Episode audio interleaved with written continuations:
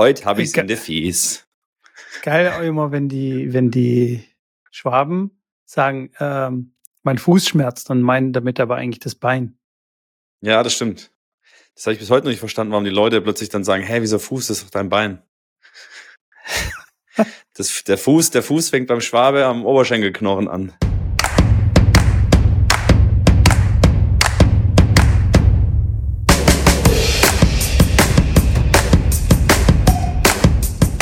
Schrambini, die wichtigste Frage vorneweg. Äh, dir geht's wahrscheinlich gut, weil ansonsten würdest du nicht so hin und her laufen. Oder geht's dir nicht gut? Was ist los? Sehr gut geht's mir, muss ich ganz ehrlich sagen. Ich bin gesund, ich bin für mich topfit. Das Wasser äh, draußen ist richtig kalt, da geht's äh, richtig an die Substanz. Also es läuft gerade. Also ich bin äh, motiviert. Wie viel Grad hat das Wasser da draußen? Ähm, tatsächlich fünf. Also ich meine, wenn es in der Nacht so so wie es halt kalt wird in der Nacht, so kalt ist es natürlich dann auf dem im Balkon äh, kleinen Planschbecken. Aber ich glaube, ich glaube, die Elbe ist jetzt auch nicht arg viel wärmer. Also vielleicht sieben, acht. Ähm, die hat schon ein bisschen mehr. Aber also im Pool habe ich fünf gemessen. Das so vier, vier, fünf war, äh, was war es vorgestern, war die kälteste Nacht. Ähm, das war schon, ja, knackig, würde ich sagen. Und äh, wie viel hat das äh, Leitungswasser, wenn man das so eine Weile laufen lässt? Weil da kommt ja die Leitung, ist ja auch in, in der Erde, ja, vielleicht zehn Grad oder so. Elf? Ja, ich glaube nicht mal. Also so weit runter kommst du nicht, ja. Also ich glaube Leitungs, also ich hatte es, glaube ich, ich müsste mich täuschen, ich müsste vielleicht nochmal googeln. Ich kann, wenn ich gleich nochmal ein paar Schritte mache auf dem Weg, äh, rechts und links mal googeln, aber ich, ich glaube so 12 bis 14 Grad hatte ich mal gelesen. Irgendwo. 12 bis 14, okay, alles Hat klar. kaltes Wasser, also eiskaltes Wasser. Wenn du das in eine Badewanne reinmachst und da reinlegst, ist schon auch frisch. Ja? Aber das 5 Grad, muss ich sagen, das ist schon, also da sind bei mir auch nach so drei Minuten ist wirklich so, wo ich sage, mh, mm, heute habe ich keinen Bock mehr. Und dann gehe ich raus okay. und es ist wie Sonnenbrand. Also ich habe meine Boxershort ja. noch an und wenn ich die Boxershort den Bund von der Boxershort wegmache, dann ist da noch äh, die Hautfarbe noch relativ normal und da außenrum alles rot halt, ne? Okay. Ja. Weil ich mache gerade so wirklich so Kältebad für mein Bein, weil es immer noch okay. ein bisschen geschwollen, also was ähm, nicht mein Bein, sondern mein Fuß, aber mein Bein nehme ich dann auch gleich mit, weil das ist das gleiche Bein mit den Venen. Also so ja. ein Kältebad ist gar nicht so verkehrt. Und ich muss echt sagen, das hat schon wirklich, wirklich gut geholfen. Also gegen die Schwellung, wirklich minutenlang unter laufendem, also kaltem Wasser. Also ich mache jetzt nicht die ja. Badewanne voll, sondern dusch's halt ab, ganz kalt. Und da wird's schon auch echt, also ich spüre das Bein dann nicht mehr so richtig. Also ist wie nicht da. Verstehe ich. Ähm, ich habe gerade mal gegoogelt in der Zwischenzeit, während du da von dem kalten Wasser gesprochen ja. hast. Leitungswasser hat durchschnittlich eine Temperatur von 15 Grad Celsius. Okay, alles klar. Also klar, ja. natürlich im Winter und so weiter, ein bisschen äh, schwankt das natürlich, aber ähm, also unter okay. 10, glaube ich, schwer. Hängt ja auch davon ab, klar, wenn du irgendwo in den Bergen wohnst, ich glaube, da ist es noch ein bisschen frischer, äh, als jetzt mhm. irgendwo in einem Wohnblock irgendwo bis in der Stadt. Aber alles in allem, ich sage, also unter 10 Grad kann ich mir nicht vorstellen. Aber es ist wirklich erstaunlich, wie, wie, wie gut es der, der Sache tut. Also mein Bein. Ist echt, echt krass. Echt gut. Ja, ist doch geil. Ich bin der festen Überzeugung, dass wenn ich das nicht gemacht hätte, ich mache es fast jeden Tag. Wenn ich es nicht gemacht hätte, wäre wär mein Knöchel immer noch ordentlich dick und dann auch noch äh, blau und lila und so. Naja. Wie lange machst du das dann? Wie lange gehst du da rein? Hm, ja, vielleicht schon so zwei Minuten oder so. Und dann bis zum Oberschenkel, oder? Bis zum Oberschenkel, genau. Okay. nach, nee. Weiter nach oben traue ich mich noch nicht. Okay, ja, ist okay. Nee, kann ich verstehen, ja. das ist ja die Hürde, die magische Hürde beim Mann. Ja. Kann ich nachvollziehen. Das ist, äh, da wird's noch mal, da wird's noch mal ein paar Grad kälter dann. Ja? Also vorher ist auch im Schwimmbad. Ganz schlimm, ganz, ganz schlimm. Ich, ich laufe rein wie so ein alter Opa.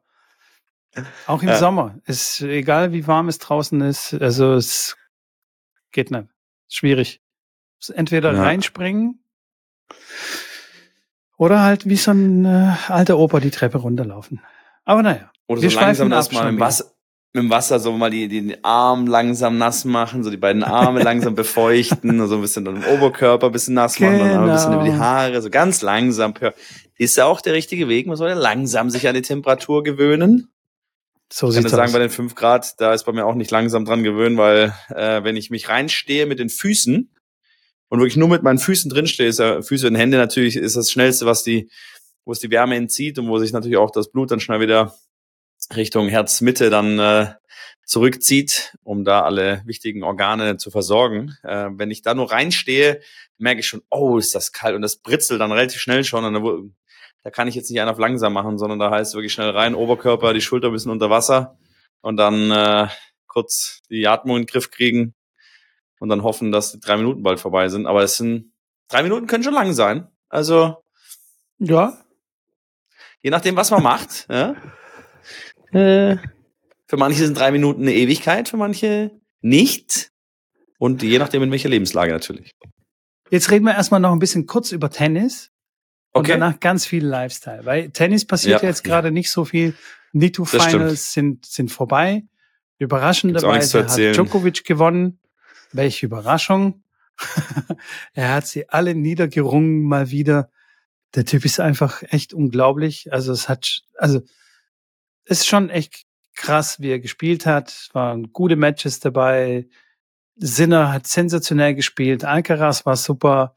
Aber er hat, trotzdem kommen die nicht an dem vorbei, an dem alten Opa. Es ist unfassbar. Mit 36,5 oder wie viel der ist, wie der, was der für eine körperliche Leistung da abliefert, das ist schon, das ist schon echt krass. Und vor allem auch mental. Also, da schüttet gar nichts. Null, nichts, nada.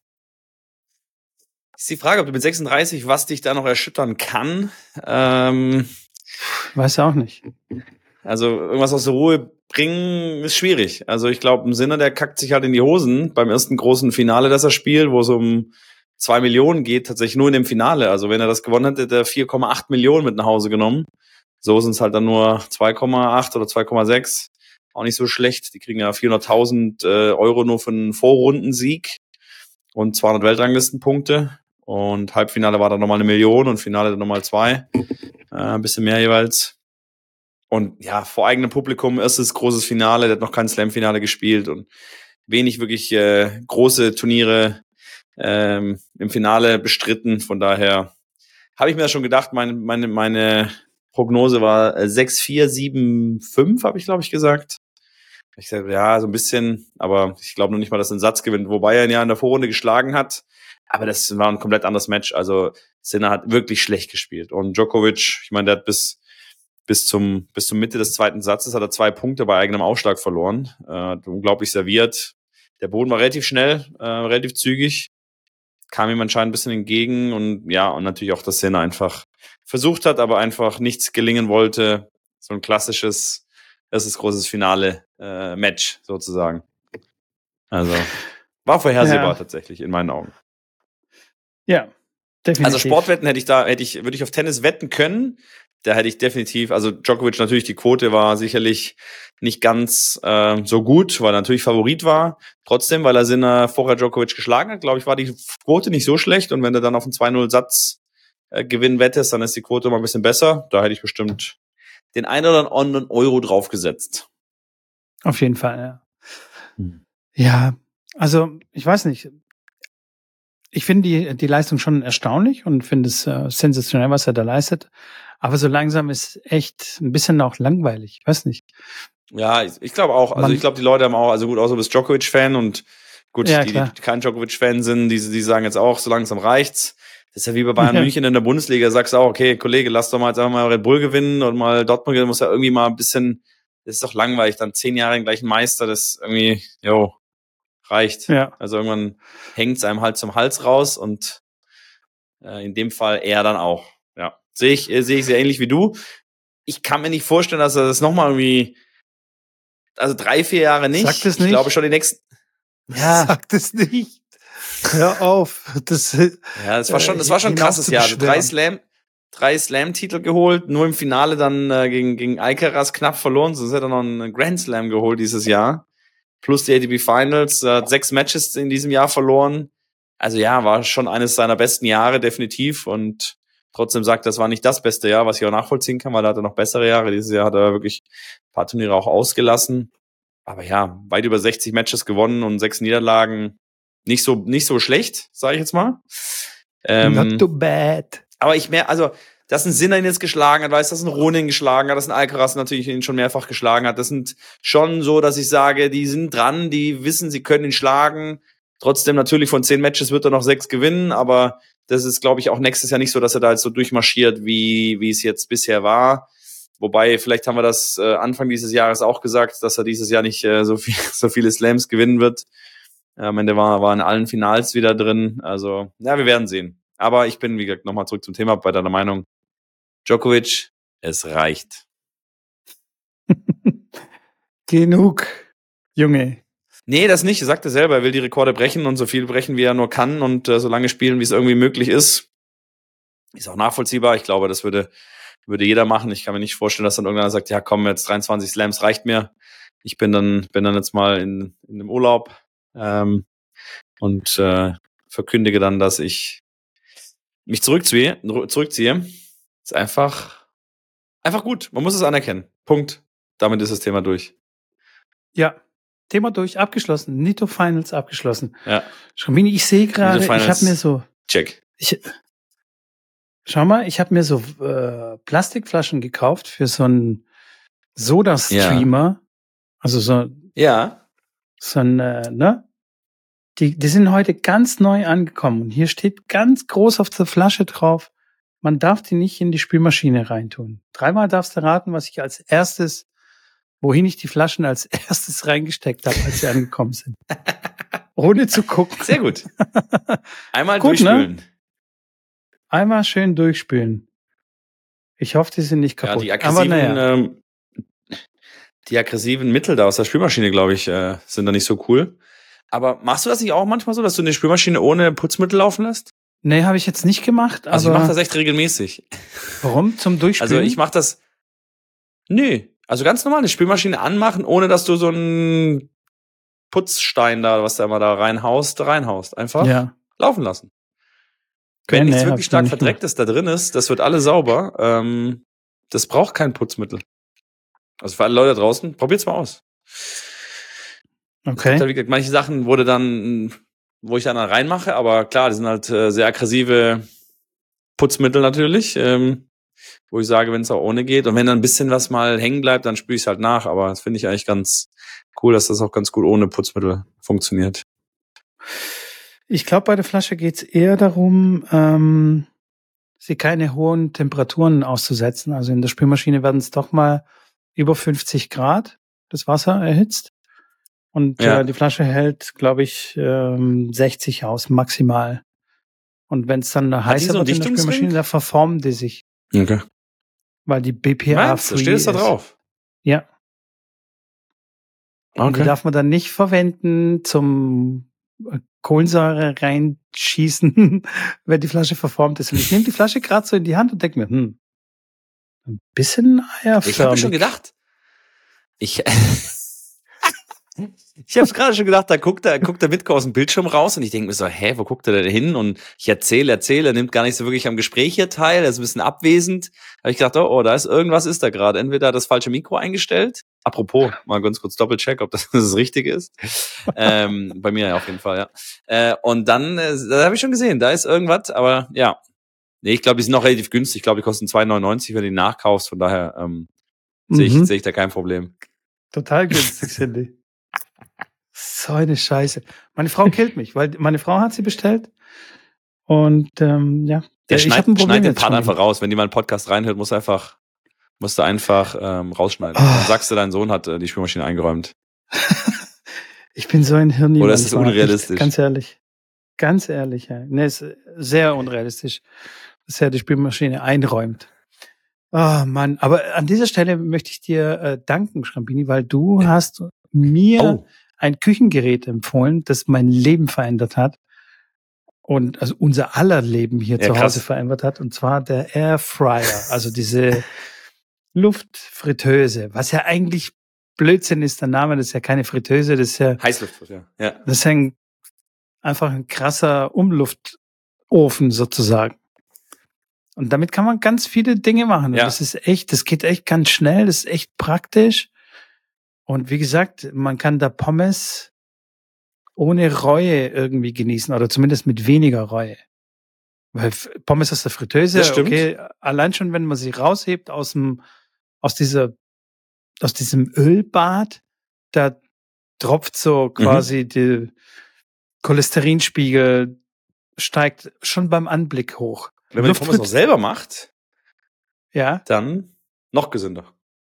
Ja, genau. Und dann in, in dieser Luftfritteuse braucht man gar kein Fett, sondern schmeißt die einfach so rein und die werden trotzdem knusprig. Es wird alles knusprig. Und meine Frau hat schon so richtige Gerichte da drin gekocht und es ist, schmeckt Wahnsinn. Und es ist wenig Öl, wenig ungesunde, ungesunde gar kein Fette Öl. sozusagen. Brauchst du gar kein, Oder machst du gar kein, ja? Öl machst du nicht rein. Also ein Tropfen also, hier und da braucht man schon. Mach ich nicht? Habe ich noch nie gemacht. Echt? Mach mal einen Tropfen. Mach mal so, nee. so ein, so ein Teelöffel. Der obligatorische Tropfen. Schmecklich. Nee, ich habe also, genau. was ich, was ich da mega empfehlen kann, ist einfach Lachs. Also einfach einen Lachs da reinmachen.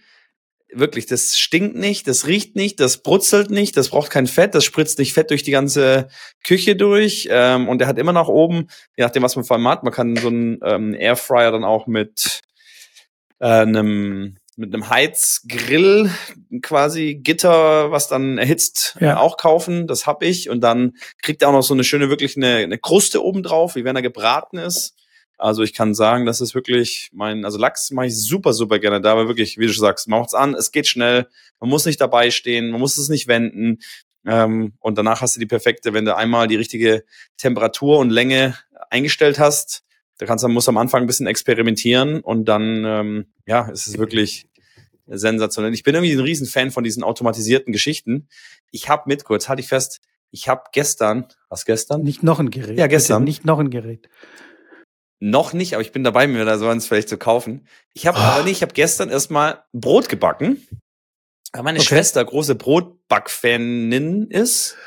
Kann man Fanin sagen? Brotbackfan. Sie ist Brotbackfan. Okay, Mann. Äh, Habe ich jetzt gelesen, in, in der Schule darf man es jetzt nicht mehr irgendwo, sonst wird man der Schule verwiesen, auch gut. Naja, zurück zum Thema. Genau, sie backt ganz gerne Brot und macht das irgendwie zwei, dreimal die Woche äh, für die Familie. Das fand ich eigentlich ganz cool. Und habe sie dann gefragt, ob sie mir da mal ein paar Tipps geben kann und hat mir dann tatsächlich ein Buch geschenkt, äh, wo es ums Brotbacken geht. Und dann habe ich gesagt, so, komm, jetzt backst du mal Brot, weil ich eigentlich ganz coole Idee finde. Ist ja nicht so schwer. Ist ja irgendwie nur drei Zutaten, haust du rein und hast das schönes Brot und hat mir die Idee hat mir gefallen. Dann habe ich, war ich im Supermarkt, habe da ein bisschen Mehl gekauft und so, weißt du, so Hefe, Trockenhefe, so Würfelhefe und Nasshefe, wenn man das sagen kann. Ich weiß nicht, wie es heißt. Auf jeden Fall, du weißt, was ich meine. Und dann bin ich äh, vorbeigelaufen an so einer Fertigmischung. Und eigentlich ist ja eh nur, ist ja Mehl, Hefe und, und, und Salz vielleicht. Und habe ich so eine, Mehlpackung gesehen als fertig gemixtes, quasi richtig abgestimmtes Produkt. Ähm, habe gedacht, ja gut, da ist jetzt nicht, das ist nicht viel arg viel mehr Sachen drin, außer halt wirklich das, was nöt notwendig ist. Dann habe ich gesagt, gut, nehme ich auch mal mit. Und diese Fertigmischung, weil ich dann unbedingt an dem Tag noch Brot backen wollte und keine Zeit hatte, mir das andere dann noch anzueignen, habe ich gesagt, komm, das hau ich jetzt mal rein. Dann habe ich direkt gesagt, ja, halbes Kilo oder Kilo. Ja, komm, Kilo, direkt Kilo, alles klar. Hat aber nur eine so eine, so eine Form. Ja, das ist natürlich dann ordentlich in die Hose gegangen. Weil das natürlich äh, durch das Gehen erstmal und dann musste ich das in einen warmen äh, Raum bringen. Dann habe ich meinen Ofen auf 45 Grad gemacht, um das eine halbe Stunde gehen zu lassen.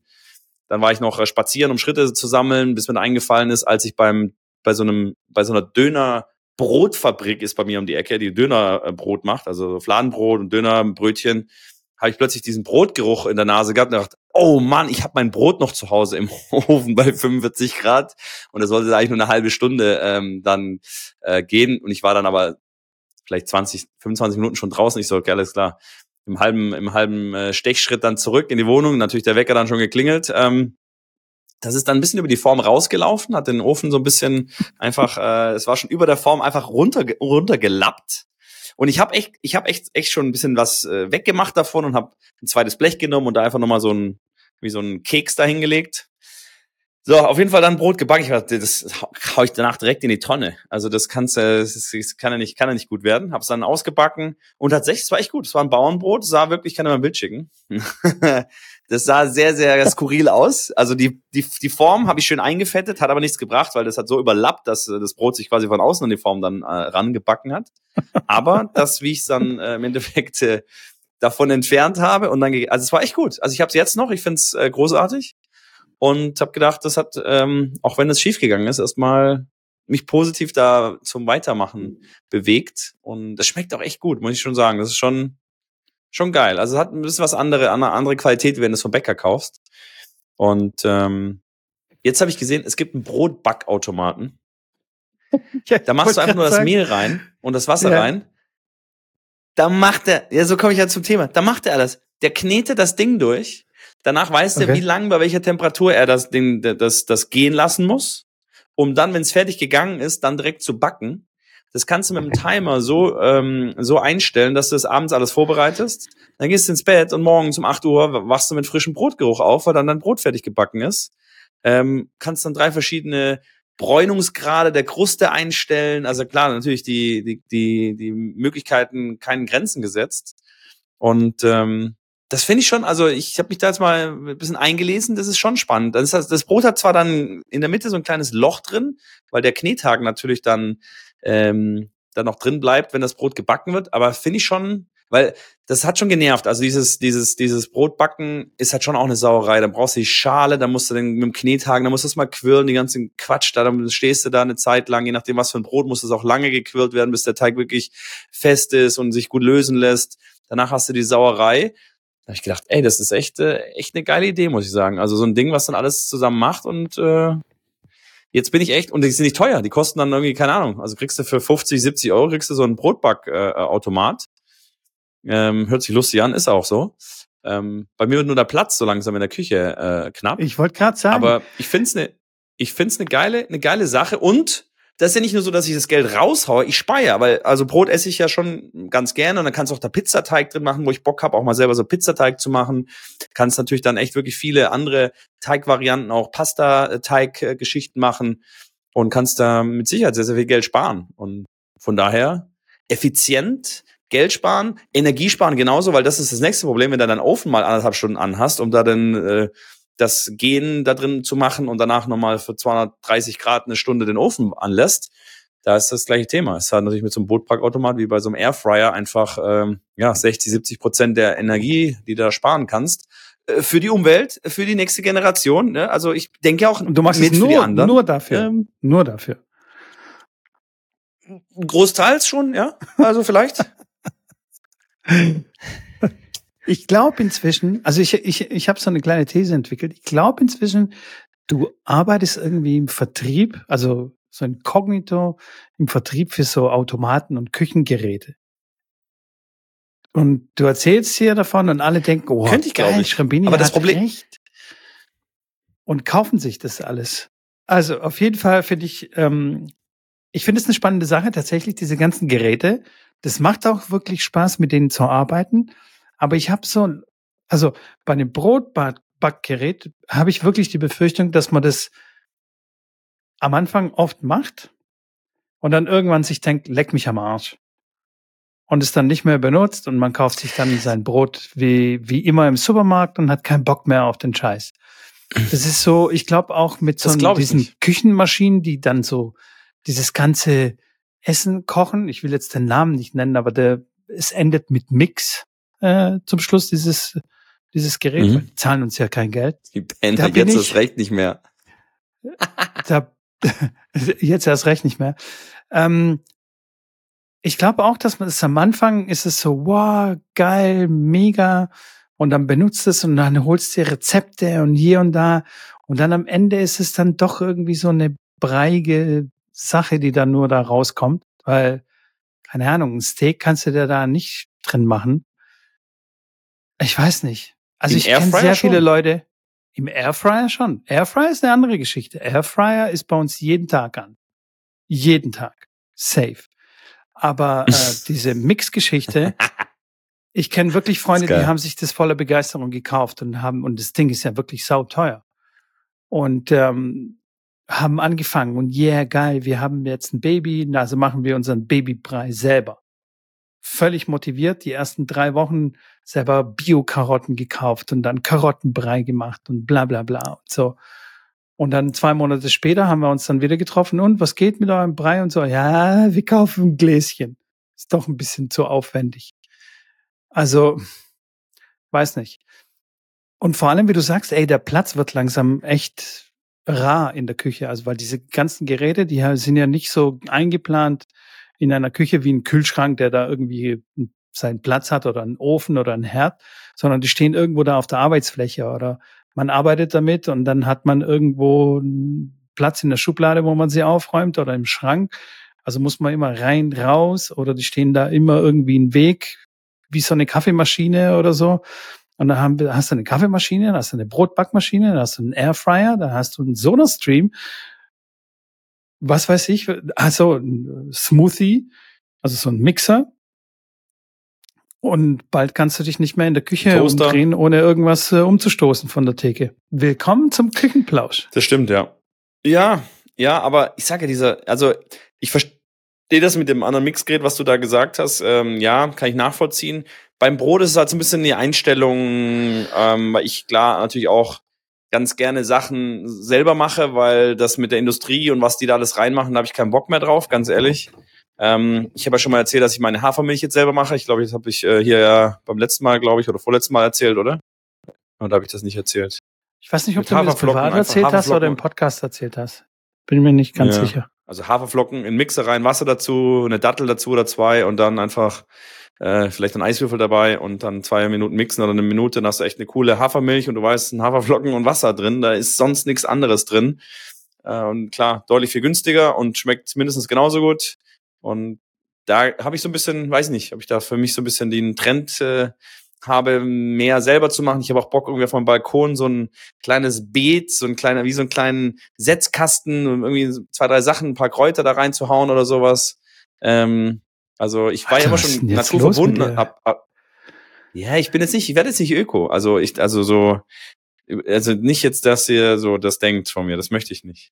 Aber ist ja nicht schlimm. Also ich finde das ja auch okay. Also so ein bisschen, bisschen mehr zurück zum, zum Ursprung von selber die Dinge anpflanzen und selber sich um die Ernährung kümmern, finde ich schon ganz cool. Und ähm, meine Eltern, die haben äh, auch einen Garten, ähm, wo wir auch immer mal wieder, klar, wo ich sehr Garten, wie soll ich sagen? Äh, Gartenaffin. Ja, oder damit groß geworden, einfach mit so, mit so klar, mit, Opf mit Apfelbäumen, die dann selber geschnitten, mich da um den, um den so einen Schneidkurs gekümmert, wirklich sehr viel an den Bäumen gewesen, die Bäume dann geschnitten, alle möglichen Bäume und ähm, ja, alles so zu der, zu dem zu dem Hintergrund so ein bisschen mehr einen Bezug habe. Und bei meiner Oma dann auch noch mehr, die hat dann wirklich noch mehr angepflanzt mit Gurken, Tomaten und so. Und klar, so eine Gurke, wenn du so eine Gurke mal selber anpflanzt und die isst, die schmeckt halt wirklich nach Gurke. Das ist wirklich ein geiles, geiles äh, Gemüse. Und wenn du im Supermarkt kaufst, das ist echt, das schmeckt scheiße. Also es schmeckt einfach nach nichts. Und ich glaube, das ist mit ganz vielen Sachen so. ist mit Tomaten ja genauso. Also so, ein, so eine Cherry-Tomate, so eine kleine Mini-Tomate, wenn du die selber mal anpflanzt und selber isst, ey, das ist, das kannst du nicht vergleichen. Das ist einfach vom anderen Stern und diese kleinen Tomaten. Ey, wie, wie, wie teuer sind Tomaten eigentlich geworden? Alter Schwede. Also, die haben doch alle, äh, die haben doch alle einen Schuss weg. Und es gibt halt einen bei, bei Instagram, ähm, mir fällt der Name nicht ein, aber den kennt ihr bestimmt, der ein bisschen so wild die Sachen so reinschmeißt ins Glas und so erzählt, wie man so Sachen neu anpflanzt und aus einer Avocado einen Avocadobaum macht. Hast du den schon mal gesehen? Nee. Ich, äh, mein nee. Algorithmus na, das, verbietet sowas. Na, den, nein, das, das ist wirklich, das ist wirklich cool. Also der, der zeigt so Lifehacks auch, wie du dann zum Beispiel ein, ein zum Beispiel ein Fenster, Fensterreiniger mit, mit Hausmitteln kreierst, der genauso gut ist. Also einfach irgendwie Natronlauge und machst zwei Esslöffel Essig dazu, füllst es mit Wasser auf und am Ende machst du noch ein, keine Ahnung, einen Teelöffel Honig mit rein und dann hast du genau das gleiche, wie du da halt im Supermarkt mit den, mit den Chemikalien kaufst. Und so macht er auch viel mit, ähm, mit Obst und Gemüse, dass du das halt selber anpflanzen kannst oder wie du das machst, wie simpel das eigentlich ist. Ähm, Finde ich schon ganz spannend. Also es sieht schon cool aus. Ja, äh, ich bin bei dir. Es hat schon, es kann, es hat schon was. Es ist schon, schon cool. Es ist wie, keine Ahnung, eine Beschäftigung, ein Hobby oder wie auch immer. Was ich aber jetzt die ganze Zeit überlegt habe, während du das erzählt hast, wie kriegen wir jetzt quasi den Bogen wieder zum Tennis? Also von dem, was wir jetzt gerade hier erzählen. Vielleicht über die gesunde Ernährung, weißt du, so ist wichtig für ja, das Tennis spielen, äh, so Bioprodukte ja. und am besten, wenn man sicher gehen will, dass alles Bio ist, dann macht man es halt selbst. Ähm, mhm. Vielleicht so kriegen wir wieder den Bogen gespannt zurück zum Tennis, aber ich weiß ja auch nicht. Aber was Aber für ein Thema hast, was, was für ein Tennisthema hast denn du eigentlich noch gerade? Ich, ich Die deutschen Meisterschaften finden gerade statt, das kann ich dir gerade sagen. Das interessiert kein Schwein, hey. Ich habe dir eine viel okay. spannendere Nächstes Sache Thema? mitgebracht. und zwar hatte eine Mannschaft von mir diesen Sonntag ein Spiel gehabt und die haben um 13 Uhr angefangen. Also in der Winterrunde um 13 Uhr ein Spiel angesetzt gehabt. Und dann ist das Spiel ähm, 2 zu 2 ausgegangen. 2 zu 2, weil sie konnten keinen Doppel spielen, da der Platz nur bis 17 Uhr gebucht war. Und dann besagt die Regel, ja. okay, aus dem Maus, so viel ihr halt geschafft habt, so Endstand wer die meisten, und dann haben sie halt Sätze gezählt oder Spiele, was auch immer. Und dann war das Spiel entschieden, hat der Gegner gewonnen, weil sie halt irgendwie einen Satz mehr gewonnen haben. Ohne Doppel. Geil, oder? So ein bisschen, schon, schon ein bisschen skurril, finde ich. Ja, hier im Sachsen ist das, ist das eine Tagesordnung. Hier gibt es das schon lange, dass es eine, eine zeitliche Begrenzung für Medienspiele gibt im Winter. Egal, ob die dann mittags oder abends anfangen, gibt es diese Vier-Stunden-Regel, die hier dann auch zur Anwendung kommt und danach, ja, wird halt dann abgerechnet sozusagen. das ist auch geil. Ja, gut, aber ja. Und Geht dann, so ein bisschen aber in die Richtung, was wir sagen, dass ja, dass es nicht ewig lang dauert, sondern dass es einfach einen ganz klaren Zeitrahmen gibt, dass man weiß, hey, ich bin um 18 Uhr dann wieder zu Hause, zum Abendessen bin ich da. Also an sich cool, ja. geht das ja in unsere Richtung, dass man das so ein bisschen irgendwie zeitlich begrenzt, beziehungsweise mal äh, optimiert. Allerdings muss man dann auch den Spielmodus dann optimieren und beziehungsweise Korrekt. muss man muss auch der Mannschaftsführer oder der Oberschiedsrichter in dem Fall äh, wer auch immer das ist, also einer der äh, ein Mannschaftsführer, der muss darauf achten, dass die sich tatsächlich nur fünf Minuten einspielen, weil so wie ich das mitgekriegt habe, ist es dann wieder ausgeartet beim Einspielen. Da habe ich irgendwie 10, 15 Minuten eingespielt und ähm, ja. ja, wenn kennst man das zusammenzählt, dann ist halt ja. ein Doppel drin, ne? Kennst du die Spieler, die sich im Kleinfeld, im, im Herrenbereich, im Kleinfeld erstmal einspielen? Ja, ja. Ich war am Samstag auch bei meinen Jungs, die ich trainiere, beim Menspiel, Herrenspiel. Die sind aber alle noch äh, Junioren gewesen, haben gegen Leipzig gespielt. Und da war es dann auch so, dass der sich wirklich dann im T-Feld das mal eingeschlagen hat. Wo ich auch gedacht habe, ey Leute, also dann, dann habe ich ihn gefragt heute beim Training, hey, wieso habt ihr euch im Kleinfeld eingeschlagen? Ja, mein Gegner, der wollte das. Ich sehe, ja, und dann sagst du direkt, nee, sorry, lass nach hinten gehen. Nee. Ich will jetzt nicht zwei Minuten vor meinen langen Bällen aufgeben, dass du irgendwie drei Bälle im T-Feld spielst. Also sorry, wir sind jetzt nicht mehr bei U12. Also naja, wie auch immer, auf jeden Fall ähm, finde ich diesen, diesen Modus finde ich an sich gut und frage mich da aber, was wird es jetzt ausmachen oder ändern, wenn man jetzt sagt, man fängt entweder bei 1-1 an im Satz oder, also 2-2 finde ich schon so ein bisschen, das macht schon wieder ein bisschen mehr aus, weil 2-2 ist dann wirklich, da, da geht's schnell, das ist ja dann nur der Satz bis 4. Was spricht dagegen, bei 1-1 anzufangen? Ja, aber dann das kann spart, man einen Satz bis 5 spielen. Also genau. Weißt du? Also im Endeffekt ja, aber einfach nur für die Zählweise, dass es einfach alles gleich bleibt mhm. und dass man dann bei 1-1 geht's los. Und ähm, genau, die ersten beiden Spiele haben beide so die durchserviert. Jetzt fangen wir an sozusagen. Das spart also auf das Match, wenn die zwei Sätze, okay, die spielen ein Match aber es sind vier Spiele. Ich würde sagen, das spart auf jeden Fall mal, kann schnell mal eine Viertelstunde pro Match sparen. Mit Sicherheit, ja. Vier Spiele. Ah, spielen Mindestens. Sie dann aber bei bei 5-5 dann Tiebreak oder wann spielen Sie einen Tiebreak? Ich würde einfach sagen, ihr fangt bei 1-1 an und spielt den Satz ganz normal ja. zu Ende. Okay. Weil dann kommt man nicht durcheinander, so, ah, bei 5 dann vergisst man das. Weißt du, wenn du das anders machst, wenn du sagst, ihr spielt nur einen Satz bis 5, plötzlich steht 6 beide, sagen, ach Mist, wir hätten eigentlich nur bis 5 gespielt.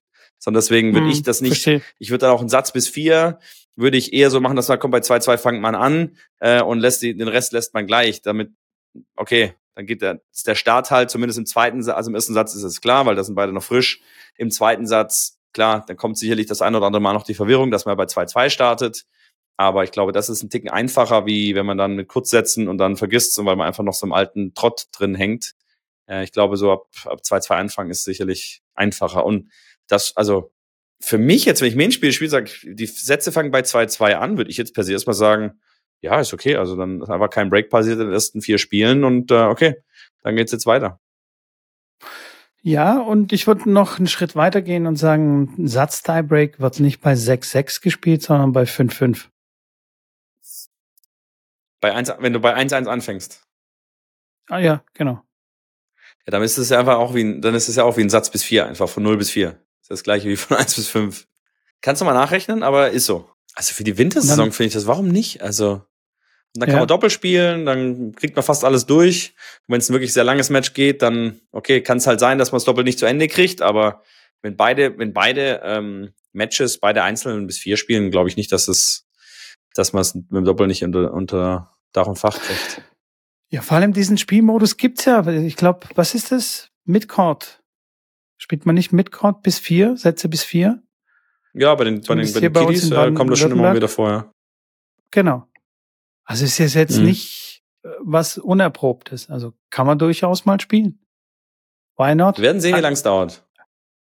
Anstatt, anstatt auf das Doppel zu verzichten, weil das Einzel ja. halt zu lange dauert oder weil die sich ja. auch zu lange einspielen oder wie auch immer. Ich würde auch, eigentlich müsste man sagen, es gibt keine Einspielzeit. Also weißt du, dann spielen ja. die sich zwei, drei Minuten ein oder vier Minuten ein, weil sie denken, komm, scheiß drauf und fangen dann an. Aber wenn du sagst fünf Minuten, dann spielen die sich eh immer zehn Minuten, Viertelstunde ein. Mhm. Was ich meine? Ja, bestimmt. Ja. Also. Ähm, und ein Spieler sollte auch in der Lage sein, klar, am Anfang, also wenn es dir so wichtig ist, dann kümmere dich darum, dass du vorher irgendwann Platz kriegst, dass du selber eine halbe Stunde dich vorher einschlagen kannst, wenn es unglaublich wichtig für dich ist. Ähm, aber ein Spieler sollte auch in der Lage sein, einfach ein Match anzufangen. Also auch bei mir im Training, die Jungs äh, dann immer auch, auch Mädels, ähm, wenn es dann, wenn ich dann nicht jetzt mit einem Einschlagen anfange, weißt du, also die kommen zum Training, sind gut aufgewärmt und ich sage, so, los geht's, erste Übung. Hä? Aber ich habe doch noch jetzt gar keinen Ball gespielt. Ja, genau richtig. Ja, aber hast du jetzt kann also spielst vier Milliarden Bälle in deinem Leben, spielst dreimal die Woche, viermal die Woche Tennis. Warum sollst du jetzt keinen Vor- und Longline ins Feld spielen? Warum können wir jetzt also ich verstehe, dass das halt immer so war und man braucht das Gefühl, aber ich sehe, ich sehe damit in, in verzweifelte Gesichter, was? Oder wenn es zum Aufschlag geht, so, okay, nach einer, nach einer Grundliniengeschichte, Übung, ein paar Punkte, so, mit Aufschlag, los geht's direkt, ohne, hä, aber ich habe doch gar keine Aufschläge gemacht. Ich musste das mal, ich brauche noch ein paar. äh, ja. Joker. Ich muss dazu, da, dazu sagen, dass wir davon ausgehen natürlich, dass man sich körperlich auf jeden Fall schon warm gemacht hat. Also, dass man auf jeden Fall 20-minütiges Warm-up-Programm gemacht hat, dass die Muskelpartien warm sind und so. Ne? Davon, davon gehen wir aus.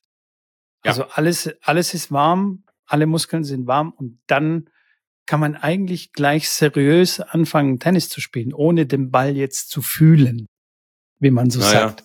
Ich muss den Ball erstmal fühlen. Was willst du denn fühlen? Du spielst seit 20 Jahren Tennis. Wenn du den Ball nicht mehr fühlst nach 20 Jahren, dann ist dir auch nicht mehr zu helfen. Das ist ja eh nur eine Kopfsache, weil es halt immer so ist. Natürlich. Und wenn es mal nicht so ist, dann sind, sind wir in der Komfortzone, beziehungsweise dann halt nicht mehr und dann stellen die Leute sich quer. Nee, einfach mal machen. Genau aus dem Grund. Genau. Einfach mal nicht dich einschlagen. Einfach mal, ja, einfach mal was anderes machen. Ich werde jetzt, ich werde jetzt äh, ähm, zeitnah äh, habe ich jetzt geplant, dass ich so ein bisschen mit Hindernissen spielen lasse, die Jungs, weil die regen sich immer so viel über auf, über alles Mögliche und lamentieren darum. Ich werde die einfach äh, mit einem Schläger, mit einem alten Schläger spielen lassen und den mit 10 Grad, mit 10 Kilo bespannen. Sagen so, hier, das ist heute ein Trainingsgerät. Hier, spiel damit. Und wenn du für jedes Mal, wenn du rumjammerst, machst du direkt Kängurus oder machst Liegestütz. Hier hast du einen Schläger, trainier jetzt vernünftig und gib das Beste und hol das Beste aus dem Training raus. Dass du danach sagen kannst, ey, ich habe alles gegeben und ähm, mehr ging nicht. Wenn das sagen kannst, dann happy. Ansonsten, wie gesagt, für jedes Mal rumjammern wegen, wegen einem Schläger, einen Grund suchen, dass der Schläger schuld ist, Abfahrt. Und das reicht ja, das reicht ja schon, dann kannst du einfach einen anderen Schläger nehmen. Das muss ja nicht mit 10 Kilo bespannt sein. Das kann, das reicht einfach, nimmst den hier Schläger weg und gibst den irgendeinen anderen Schläger, der wahrscheinlich genau gleich von der Balance ist, gleiches Gewicht, einfach anders aussieht und eine andere Farbe von Bespannung hat. Sobald ein Fehler ist, ist ja deine Schläger schuld. Und dann mal das ganze ja. das Thema so ein bisschen von hinten aufrollen, zu sagen, hey, das sind die Gegebenheiten, kommen damit klar. Finden eine Lösung und nicht finden Ausrede. Weil es nervt mich. So will ich dich hören, Mann. So will ich dich ja, hören, Schrambini. So wie die ähm, WTA Finals, ne? Platz hier, scheiße, ja. stellen, wir flennen alle mal rum und so. Und die, die Tennis spielen, die spielen halt Tennis und gewinnen das Ding. Ja, finde ich gut. Finde ich eine gute Übung. Also, dass man sich einfach fokussiert auf sich selbst und auf, auf, auf sein eigenes Spiel und äh, wie du sagst, das Beste zu geben, egal was ist. Also egal mit was man spielt. Scheißegal. Man auch der Ball. Muss dann, kommt, dann spiele ich einen Ball an, der ein bisschen platt ist und dann direkt, ah, der Ball ist platt. Ey, Alter, ja, ja. du spielst gleich das Rest von dem Training mit dem, mit dem Scheißball, wenn du dich jetzt noch einmal drüber aufregst. Spiel weiter jetzt. da, wirklich, da drehe ich, da dreh ich durch. Dieses rumlamentieren. Das ist ja nur, nur eine Jammerei. Also, ich, das weiß ich nicht. Also, das finde ich wirklich. Und auch die, die ich heute auch wirklich danach sind ja ganz anders. Ganz anders als die Verbandsspielbälle. Sind ja ganz anders. Sowieso. Das sind ganz andere Bedingungen. Also, es ist ja, das kann man nicht miteinander vergleichen. So. Das höre ich ständig. Klar, so neue Bälle, verstehe ich, sind schon anders, aber das ist einfach eine, eine, eine Grundeinstellung. Und ich habe heute nach dem Training noch, saß ich da oder stand da 20 Minuten länger mit den Jungs und habe denen nochmal erzählt, auch von, von dem Rafa-Beispiel, dass Rafa in den 13 Jahren, wo er die French Open gewonnen hat, hat er 100 Prozent aller Matches gewonnen. Er hat 75 Prozent aller Sätze gewonnen. Er hat 65 Prozent aller Spiele gewonnen. Und er hat nur circa 55 Prozent, oder es waren 6 oder 750 Prozent aller Punkte gewonnen. Von 100 Punkten verliert er 4 oder 43 Punkte in den Jahren, wo er 91 Matches am Stück gewinnt und, und 13 Mal die French Open holt. Also musst dir klar machen, dass von 100 Punkten, wenn du da, wenn du von den 100 Punkten 56 oder 57 Punkte holst, bist du unschlagbar. Das, du kannst auf Long Term nicht verlieren. Und dann musst du die anderen 43 Punkte, das können Punkte vom Gegner sein oder Fehler von dir, das gehört dazu. Lern damit klarzukommen, dass es, dass das Fehler, dass es ein Fehlersport ist und dass Fehler dazugehören, dass das ganz normal ist. Und sollte halt nicht so sein, dass du dich an dem Fehler so dann aufziehst, dass du noch einen machst, weil dann kommen wir dahin, dass du ein schlechter Spieler bist. Oder nie ein guter Spieler werden wirst, wenn du dem schlechten Punkt so viel Wertung gibst, dass du den nächsten auch noch versemmelst. Und neun von zehn Spielern sind so. Also ich habe auch ganz lange gebraucht, bis ich den Turn geschafft habe. Aber wenn du, auf, wenn du jetzt einfach auf irgendwelche Turniere fährst, neun von zehn Spielern sind so, dass die regelmäßig in Matches Punkte verlieren, sich darüber aufregen und es nicht schaffen, für den nächsten Punkt wieder sich wieder so ins Reine zu bringen, dass der letzte verlorene Punkt sie nicht beeinflusst. Oder ein vergebener Satzball oder ein vergebener Breakball oder 0,40, was sie hatten und das Spiel dann nicht geholt haben. Das verfolgt die das ganze Match ähm, und die kriegen es nicht aus der Birne. Und ähm, wer das schafft, der hat ein gutes Fundament gelegt für eine sehr erfolgreiche Karriere. Egal in welchem Level. Das kann auch in einer Kreisklasse sein. So, so, so sieht's so, aus. Amen. Ich, ich laufe mal weiter.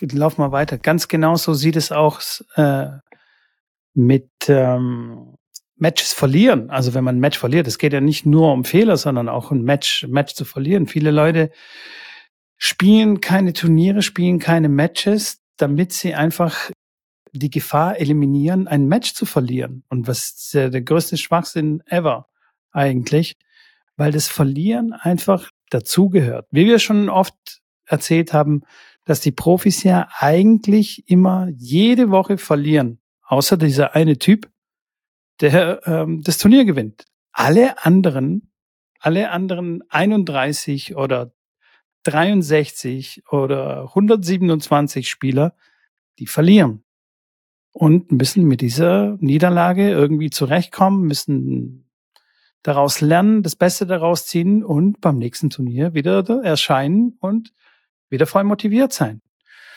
Und das gehört einfach dazu. Und wenn man das, das nicht in die Birne reinkriegt, wenn man da nicht einfach erscheint zum Turnier aufgrund von Angst, dann wird's, äh, dann wird's haarig, sag ich mal.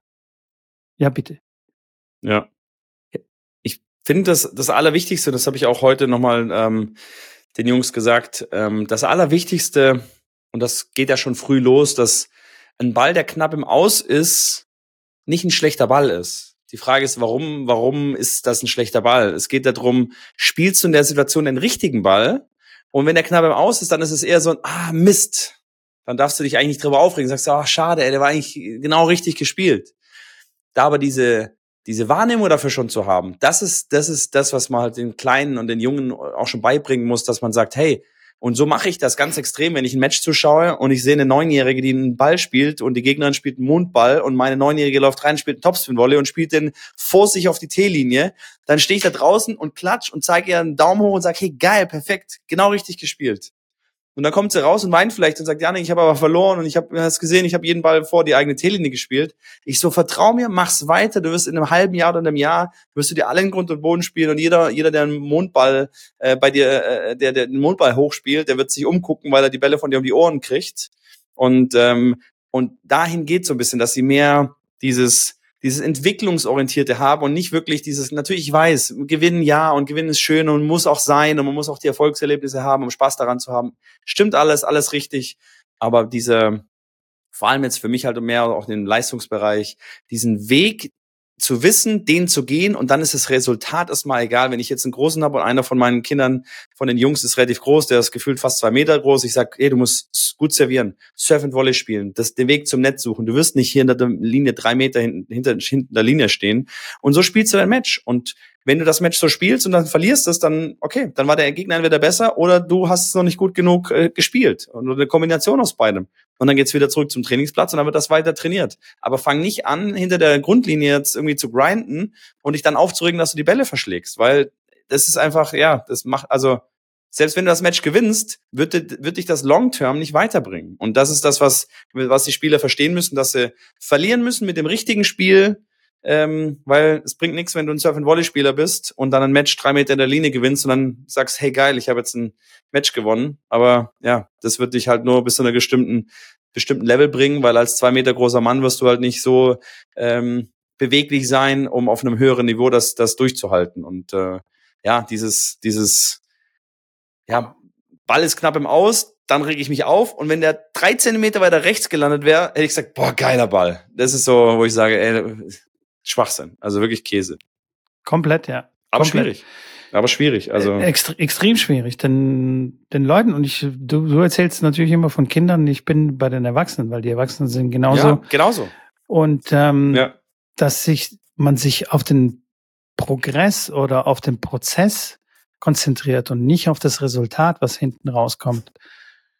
Also wenn man alles alles äh, nach seinem besten Wissen und Willen gemacht hat und einen guten Ball gespielt hat und der ist halt knapp in, im Ausgelandet, so what, beim nächsten Mal klappt's oder beim übernächsten Mal, wer auch immer. Aber diesen Weg muss man gehen. Wenn man den nicht geht, dann bleibt man halt eben stehen und es gibt keine Entwicklung. Dann gewinnt man halt immer. Das ist so, das, was ich meine. So, wenn, ey, wenn du der Beste im Club bist, dann bist du im falschen Club. Da musst du halt in den nächsten Club gehen. Es geht immer weiter. Also man muss sich weiterentwickeln.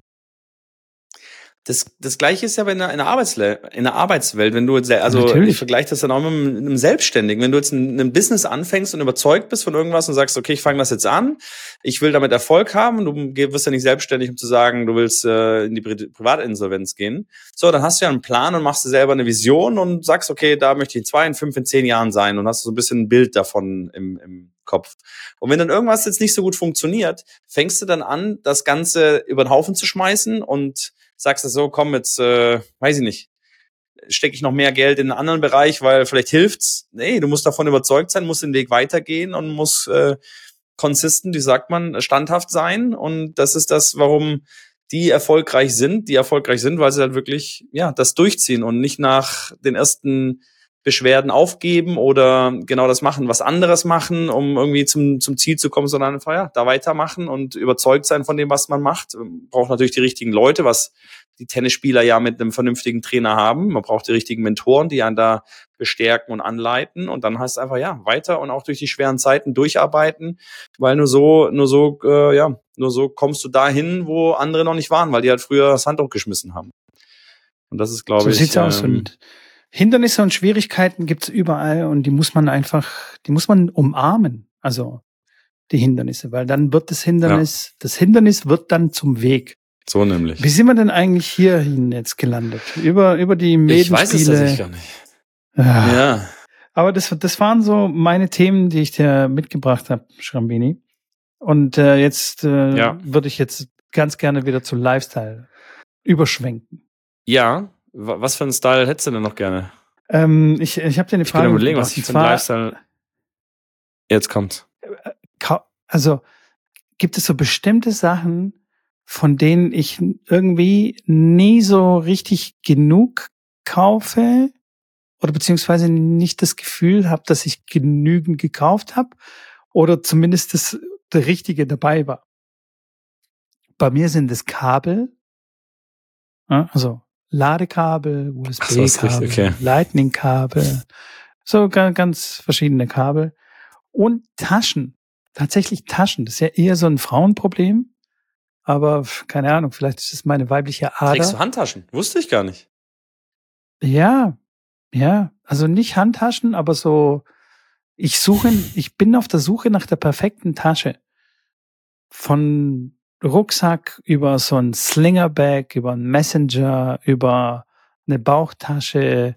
Ja, bin ich auf der Suche nach der richtigen Tasche. Und jetzt bin ich schon wieder, ich, also ich habe wirklich viele Taschen. Ich weiß schon gar nicht mehr, wohin mit den ganzen Taschen. Aber ich bin immer noch der Meinung, dass ich noch nicht genug Taschen habe und eine perfekte Tasche brauche für mein iPad Mini und meine Lesebrille. Stehst du? Und Hausschlüssel und so. Also bin ich schon wieder. Wieso machst du nicht selber eine? So, das ist. Ja, habe ich mir auch schon überlegt, aber da bin ich, glaube ich, zu blöd dafür. Also das ist so meine Achillesferse, die, die Taschen. Und da gibt's bestimmt bei dir auch irgendwie sowas, wo du dann, keine Ahnung. Oder bist du Boah, da sehr schwer frei also, von sowas? Nee, als du gesagt hast, ob es irgendwas gibt, wo ich nicht genug von kaufen kann, dann ist mir direkt, sind mir direkt äh, Nudeln eingefallen. Also wenn die Barilla im Angebot sind, dann äh, kann ich da definitiv nicht genug davon kaufen. Jetzt habe ich äh, die, zuletzt an meine Eltern äh, für 88 Cent, glaube ich, die Barilla 500 Gramm Packung gesehen. Da habe ich gesagt, äh, guck, dass der Kofferraum voll ist. Der ist jetzt auch voll. Ähm, das gibt's dann quasi zu Weihnachten. Aber ich bin am überlegen, es gibt ähm, Kabel habe ich tatsächlich an dich gedacht, weil ich habe jetzt aktuell, mir fehlt ein Kabel, ein Lightning-USB-Kabel, was ich nicht habe. Und habe ich schon überlegt, bestellen.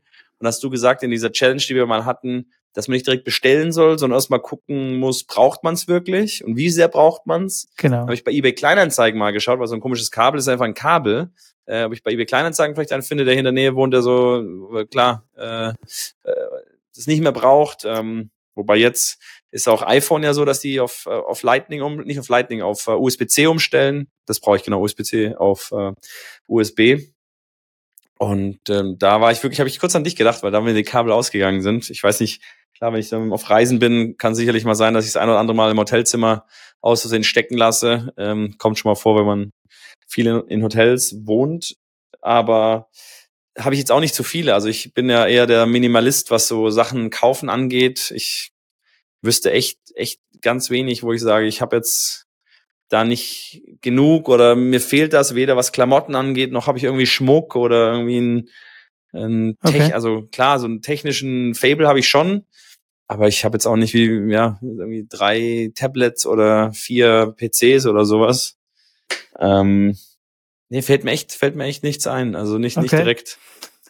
Aber das mit den Nudeln kann ich schon nachvollziehen. Also ich finde schon auch geil, viel viel von einer Sache zu haben. Also zum Beispiel die Nudeln, klar, die haben wir auch ganz viel, weil es ist einfach Standardessen, auch für die Kinder. Wenn wir keine Nudeln da haben, dann ist Alarm angesagt. Und äh, früher haben wir nie auf Vorrat gekauft. Also wirklich nie. Wir waren dreimal die ja. Woche einkaufen und haben immer so das, was wir halt kochen wollten, haben wir halt eingekauft. Und seit wir Kinder haben, haben wir angefangen, auf Vorrat zu kaufen. Und dann haben wir, keine Ahnung, 20 Kilo Nudeln zu Hause. Und inzwischen finde ich ja, das, finde ich das geil. Irgendwie so eine, so ein seltsames Fable dafür entwickelt, viel von einer Sache. Aber das muss auch wirklich die eine, also eine gleiche Sache sein. Also zum Beispiel auch ja, so Handseife, ich mein, so Nachfüllpacks von der Handseife. Und dann so schön aufreihen im Schrank. ja, so schon so zehn ja. Stück. reicht für die nächsten fünf Jahre. Ja, aber bei zehn Stück, das geht schneller, aber ähm, aber ja, finde ich, finde ich, finde ich geil. Also das Ding ist vor allem bei so Angeboten. Also ich meine, die Barilla-Packung kostet mittlerweile die halbe Kilo-Packung ja über zwei Euro. Also da zahlst du ja zwei irgendwas für. Für 1,99 kriegst du die schon gar nicht mehr. 2,29, 2,39 und wenn wirklich für 88 Cent die gleiche Packung im Angebot ist, dann kann ich nicht verstehen, schon, wie man da jetzt schon, nicht irgendwie klar. mal sich zehn Pakete da nach Hause stellt. Also auch für jemanden, der nicht so gern Nudeln isst wie ich, aber bei mir sind es halt dann 50 Pakete am liebsten. Ich kann, also wenn ich die Wahl hätte, wenn, ganz ehrlich, wenn, wenn mir jetzt jemand die Wahl gibt, ich würde das als Geldanlage sehen. Ich würde sagen, ich nehme jetzt einfach 1000 Euro, nehme ich Nudeln und mache mir den Keller voll. Ähm, weil ja gut, billiger werden die Nudeln nicht mehr. Kaputt gehen sind, tun sie auch nicht. Äh, und wegkommen sie auch. Also das würde ich schon. Also ich glaube, ich spare da viel Geld damit, wenn ich da jetzt mal ein Taui Nudeln Sicher. investiere. Also und dann? auf Vorrat kaufen spart man auf jeden Fall Geld. Ob du das jetzt im Angebot kaufst oder nicht, das spielt erstmal keine Rolle. Aber Fakt ist, dass wenn man, also je weniger man einkaufen geht, desto weniger setzt man sich diese Versuchung äh, aus, Klar, um Spontankäufe zu machen. Weil jedes Mal, wenn ich einkaufen bin, denke ich mir auch, ja, das sieht ja nett aus, das könnte ich ja auch kaufen. Irgendwie, keine Ahnung. Oh, das ist ein neuer Fitnessriegel. Den kaufe ich mal kurz mal für 3,30 Euro oder so. Oder irgendwie so ein ich Quatsch. Mir ich habe mir eine Tafel weiße Schokolade jetzt gekauft mit Co. Oh. Ich habe mir, glaube ich, das war die erste Tafel Schokolade seit zehn Jahren, die ich mir gekauft habe. Und weiße Schokolade fand Und? ich schon immer echt gut. Habe ich mir gekauft. Aber die waren im Angebot. Äh, es war ein, ein Schnapper. Sehr gut. Sonst, sonst hätte ich sie ja. nicht gekauft. Sicher nicht. Aber das ist ja genau das, was du sagst. Du versuchen, dann kommt ein Angebot, dann kauft man noch was, was man eigentlich nicht gekauft hätte oder nicht braucht. Äh, ich sage, ich bin kein, kein so ein Schokoladen- oder Süßigkeitsfan, aber da habe ich gedacht, das gönne ich mir jetzt mal. Die ja, Hälfte ist auch also schon weg. Wenn man die, aber ja. Wenn man die Zeit im Supermarkt minimiert, dann spart man auf jeden Fall Geld. Das heißt, diese, diese Leute, wie wir sie, wie wir früher waren, also spontan einkaufen gehen, heute wollen wir keine Ahnung was kochen, also gehen wir einkaufen, kaufst du immer mehr ein, als, als du brauchst. Du kaufst nie nur das, was auf deinem Einkaufszettel steht und läufst raus. Es sind immer ein, zwei, vier, fünf Sachen mehr, wo du denkst, hm, nehme ich mal mit. Gebe ich dir vollkommen recht, ja. Ist einfach so. Ich habe dir noch ein Lifestyle-Thema mitgebracht. Heute habe ich echt viele Themen mitgebracht. Längen, Sorry. Machen, machen wir eine Überlängenfolge ja. hier, stark. Äh, bevor, ja, der, bevor wir zum letzten Lifestyle-Thema kommen, äh, äh, schon mal wollte ich sagen, hier den Podcast abonnieren, wenn ihr das noch nicht gemacht habt. So sieht's aus. Und uns gerne bewerten. Uns gerne könnt ihr gerne bei Instagram schreiben und uns äh, Nachrichten zukommen lassen. Freuen wir uns. Ich habe schon lange keine Nachricht mehr bekommen tatsächlich, also seit bestimmt seit zwei Wochen nicht mehr. Also ich bin, ei, ich bin ei. empfänglich für Nachrichten aus der Community. Und genau, das wollte ich nur kurz äh, sagen, bevor wir zum letzten Lifestyle-Thema kommen. Ah ja, und dass wir äh, für, äh, für den nächsten Monat äh, wahrscheinlich äh, einen neuen Partner bekannt geben können, das dann aber in der nächsten Folge. Ja, so sieht's aus. Ja, Sehr cool. Da freue ich mich ganz besonders drauf. Ja. So, Schrambini. Und zwar geht es ähm, so ein bisschen in die Richtung, wie Iga es vorgemacht hat nämlich Mund zukleben. Ich klebe mir jetzt nachts mit einem Pflaster, klebe ich mir den Mund zu. Wir Sehr haben gut. nämlich so Pflaster gekauft für unseren Sohn, ähm, weil der ganz viel durch, durch den Mund atmet. Und es mhm. ist äh, ganz arg schlecht, hat unser Hausarzt äh, gesagt oder unser Kinderarzt gesagt. Und Andrew Haberman sagt es auch. Und wenn Andrew was sagt, dann werde ich hellhörig, weil es ist wirklich ganz, ganz arg schlecht. Erstens für die Atemwege. Zweitens können wir viel mehr Viren, Bakterien einfach direkt in den Mund einatmen, anstatt durch die Nase, wo wir einfach ähm, Abwehrsysteme haben, wie zum Beispiel die Nasenhaare. Die halten nämlich solche Dinger dann mal auf. Unsere Schleimhäute trocknen aus und jetzt halte ich fest, unser Kiefer und unser Schädelform verformt, also verändert sich. Wenn du Mundatmer bist, sozusagen, also wenn du durch den Mund atmest, verformt sich deine Birne. Man wird hässlicher.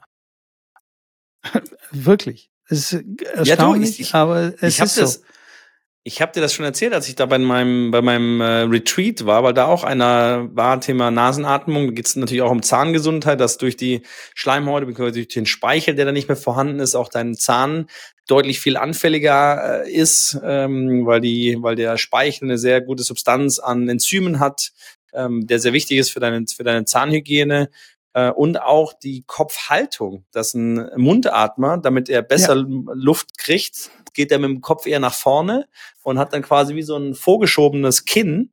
Und ein Nasenatmer ist eher ein sehr aufrecht gehender und von der Statur einfach ein sehr natürlicher, ähm, ja, Kopf, Kopf, eine Kopfhaltung, dass die, der Kopf sich auch verformt. Höre ich tatsächlich zum ersten Mal, aber geht da so ein bisschen in wahrscheinlich eine ähnliche Richtung. Also definitiv, das Nase, ich mache das auch sehr, sehr, sehr bewusst seitdem, versuche das, habe das mit dem Nase, äh, Mundzugleben in der Nacht auch schon versucht, hat bei mir nicht gut funktioniert. Ich habe es in der Nacht abgerissen.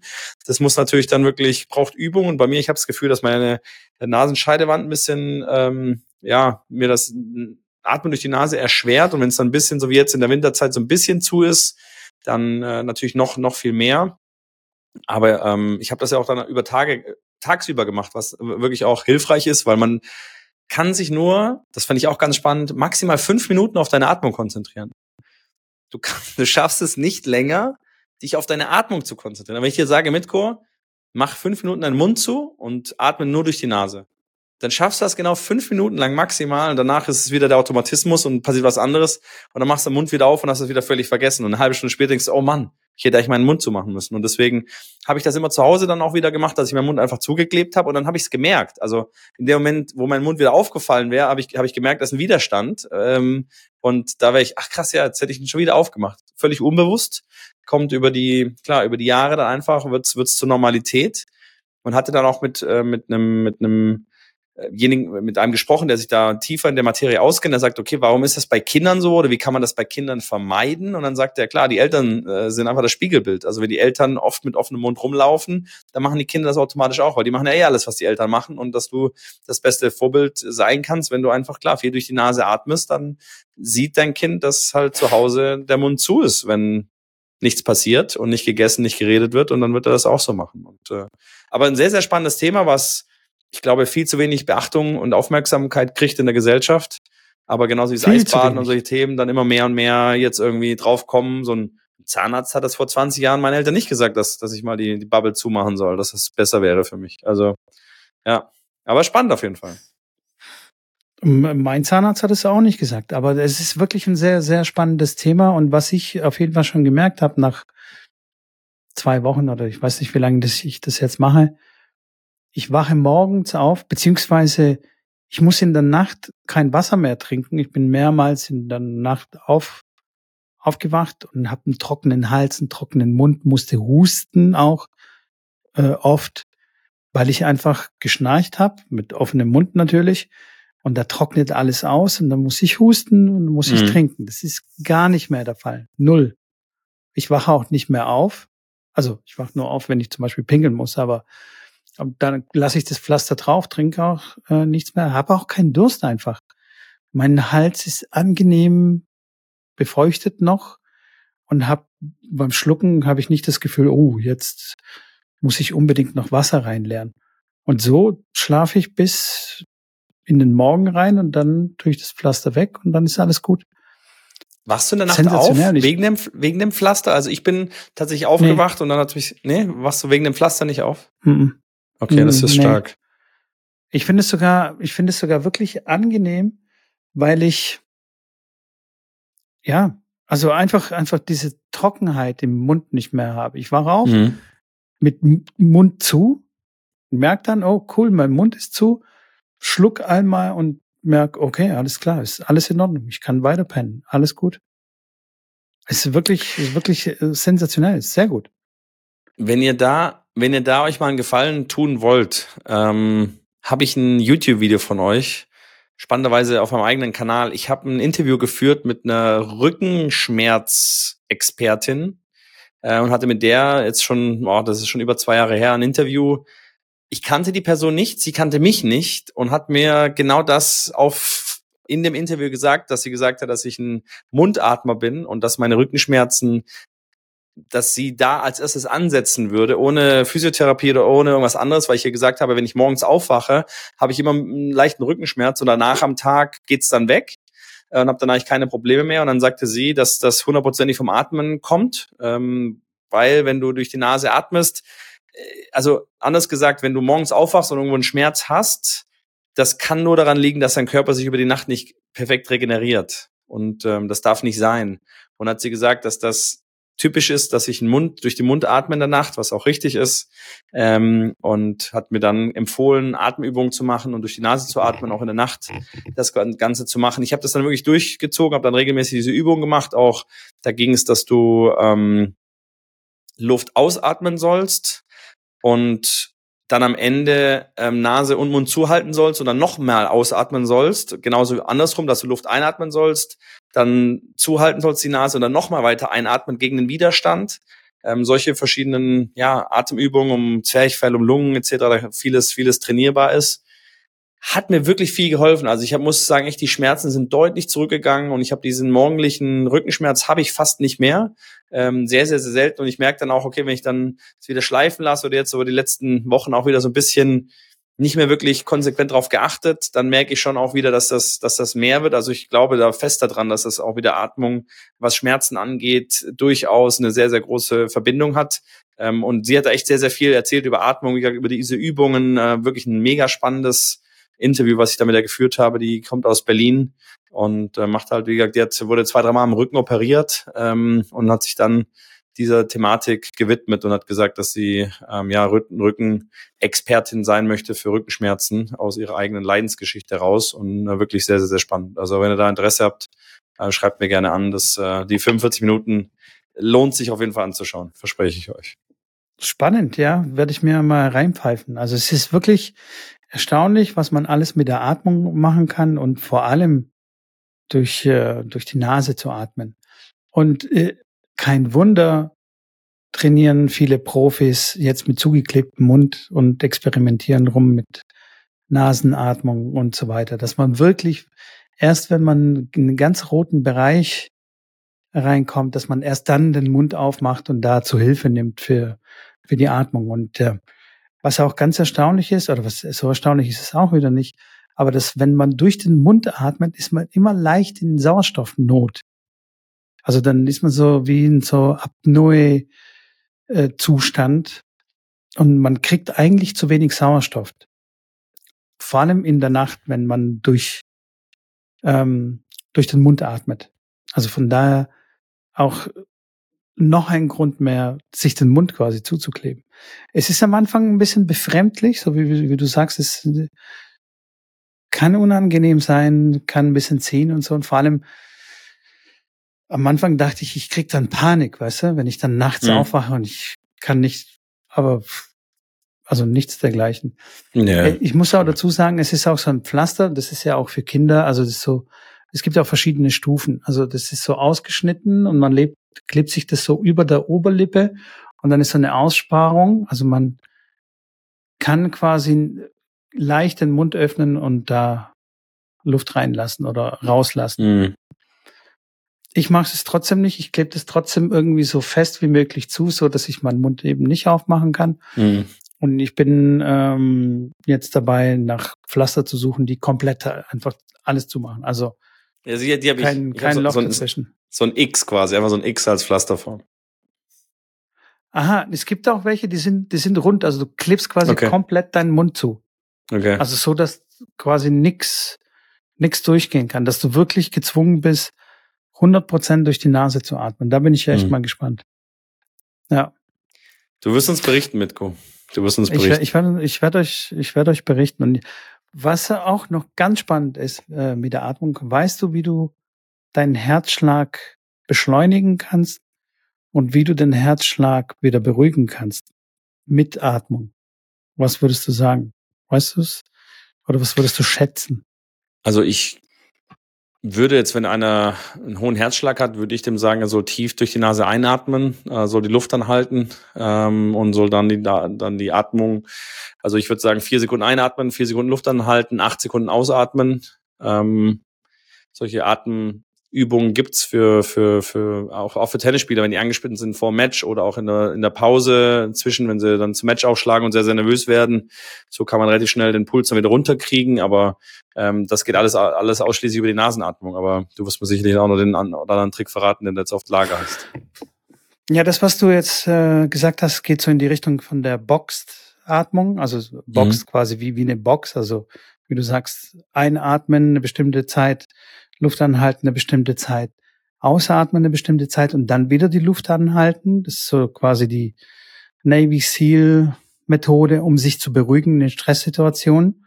Und dann geht's wieder von vorne los, einatmen und so. Und äh, über die Länge des Einatmens und Ausatmens kann man quasi steuern, kann man den Herzschlag steuern, ob er schneller oder langsamer gehen soll. Und zwar, wenn du kürzer einatmest, als du ausatmest, also länger ausatmen als einatmen, beruhigt man den Herzschlag. Atmest du länger ein und kürzer aus, wird dein Herzschlag schneller. Mhm. Hat was mit, äh, mit dem Nervensystem und mit dem Parasympathikus und Sympathikus äh, zu tun. Ähm, die senden halt einfach ein Signal an das Herz. Okay, hier, wenn du lang einatmest, dann wird es, also dann dauert es länger und dann sendet, dann wird ein Signal gesendet und sagt, hey, hier wird's langsamer, schlag mal schneller und dann wird dein Herzschlag schneller. Und mhm. andersrum halt genauso, wenn du länger ausatmest, dann, oh, jetzt wird's schnell, mach mal wieder langsamer. Das ist ganz ja, spannend. Man kann das wirklich krass kontrollieren. Das ist wirklich erstaunlich, ja, ja, wie gut hundertprozentig. Ich habe das probiert mit der Uhr. Ich habe das getestet. Es geht innerhalb von, keine Ahnung, drei, vier Atemzüge und schon geht der Puls runter oder hoch. krass. Wir, wir haben bei dem Retreat auch eine geile Atemübung gemacht und zwar lagen wir alle am Boden und haben dann wurden gefragt, wie viel Atemzüge, also wie viel wie viel Mal ein- und ausatmen brauchst du pro Minute? Also wie, also wenn du sagst, man hat nur eine bestimmte Anzahl an Atemzügen, was würdest du sagen, wie viel man auf jeden Fall braucht, um zu atmen? Also wenn ich sage, du hast jetzt eine Minute Zeit, atme so wenig aus und ein ist ein Atemzug. Wie viel würdest du sagen, ist das Minimum, was du brauchst in 60 Sekunden? Wenn du ganz langsam ein, ja, ganz langsam ein, ganz langsam aus, das kannst du ziehen, wie du willst, aber wie viel, wie viel schaffst du? 15, 14, sowas. Okay. Ich sagte, du schaffst es in zwei oder maximal drei. Wenn du dich hinlegst, okay. leg dich mal hin oder auch im Sitzen, ist ganz normal. Also wenn du in einer ruhigen Situation bist, wirklich ganz langsam einatmen. So langsam du kannst einatmen. Und wenn du oben angekommen bist, nicht die Luft anhalten, ganz langsam wieder ausatmen. Und das machst du, und wir haben das zwei Minuten lang gemacht. Also im Endeffekt sechs Atemzüge. Nach den zwei Minuten sind zwei Leute sind schon eingeschlafen. Das also wirklich, wir lagen am Rücken, die haben einfach das Schnarchen angefangen. Ähm, und das war am mitten am Tag bei herrlichen, herrlichen äh, Bedingungen. Also wirklich, weil das so schnell dich äh, beruhigt und äh, das war auch eine sehr, sehr spannende Geschichte. Und was du gesagt hast, diese 14 bis 16 Atem, Atemzüge ist so, was der Durchschnitt äh, ähm, atmet. Und man sollte es versuchen, auch durch solche Atemübungen, gerade durch das Lungenvolumen, weil viele viel zu flach atmen, weil einfach nur dieses kurz ein, kurz aus, ganz extrem. Auch da, dass man die, dass man ausschöpft und man wirklich den, den Brustkorb und alles trainiert, dass man weniger atmen muss pro Minute, dass das eine, eine sehr, sehr positiven Effekt natürlich auf verschiedene ähm, andere für hier kardiovaskulär und so weiter hat. Also auch eine, wie gesagt, Atmung äh, generell und Nasenatmung dann im, im Speziellen wirklich ein Thema, da könnten wir, glaube ich, eine eigene, eigene Folge drüber machen. Sehr, sehr, sehr, sehr, sehr spannend. Das stimmt, ja.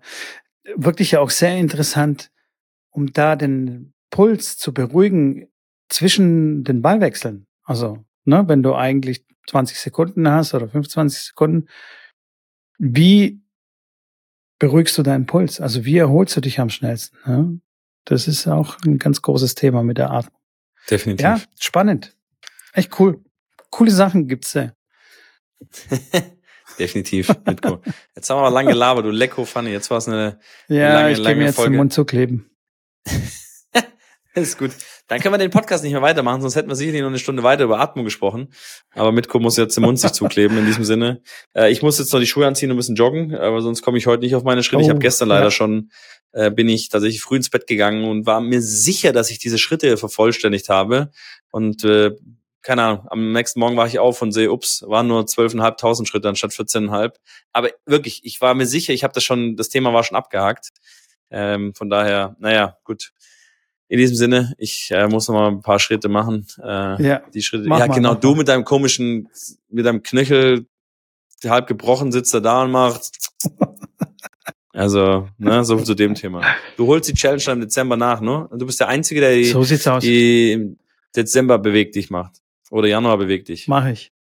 Mach ich. Mach Nächsten Monat ich. haben wir vielleicht eine neue Challenge. Schau mal, schau mal. Wir warten noch auf das finale Go, aber äh, davon hört ihr dann in der nächsten Folge. Nächsten Mittwoch wieder bei eurem Podcast-Anbieter. In diesem Sinne, macht's gut, wünsche euch einen schönen Tag, eine gute Nacht, was auch immer ihr macht. Bleibt gesund und bleibt geil. Bis dahin, ich bin raus. Tsch, tsch, tsch, Alles Liebe, ciao, ciao. alles Gute. Ciao.